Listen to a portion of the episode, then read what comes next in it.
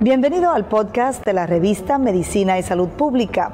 No se pierda nuestra entrevista exclusiva con los médicos y expertos más relevantes para la medicina y la salud pública en Puerto Rico y el mundo.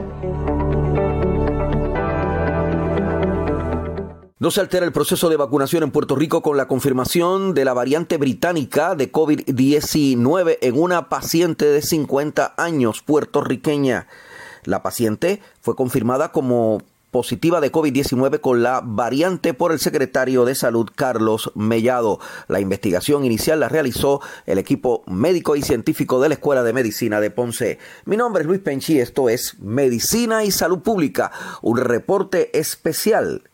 Hacemos noticia con la ciencia porque la ciencia es noticia.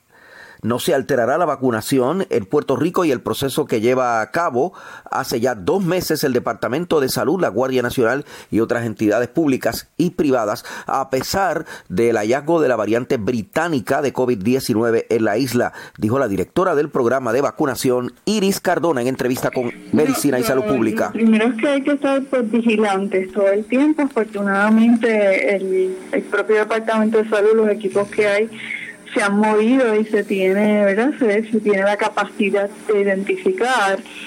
Eh, desde el punto de vista de lo que yo trabajo, que es la vacunación particularmente, hasta ahora la información que tenemos es que no, ¿verdad? no se altera en nada el proceso de vacunación. De hecho, la doctora eh, Cardona eh, dijo que continúa la vacunación a todo tren y se espera que ese proceso mejore.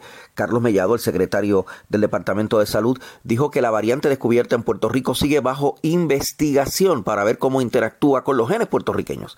Carlos Mellado hizo el señalamiento al confirmar el hallazgo de la variante británica. Por la variante de la nueva cepa, la B117, eh, ¿verdad? Para proceso de tranquilidad de la ciudadanía, eh, hay, hay varias, varios factores que tienen que suceder. Primero que todo, ¿verdad?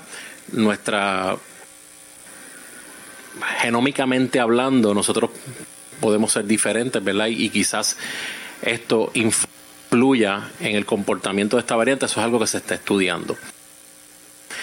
Eh, eh, esto lo identificó LabCorp y envió este al CDC eh, el resultado para que allá se pudiera secuenciar.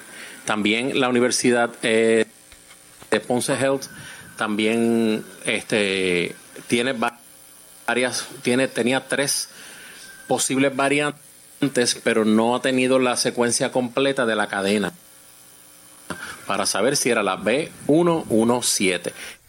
Mi nombre es Luis Penchi, este es un reporte de Medicina y Salud Pública. Cubrimos la ciencia porque la ciencia es noticia.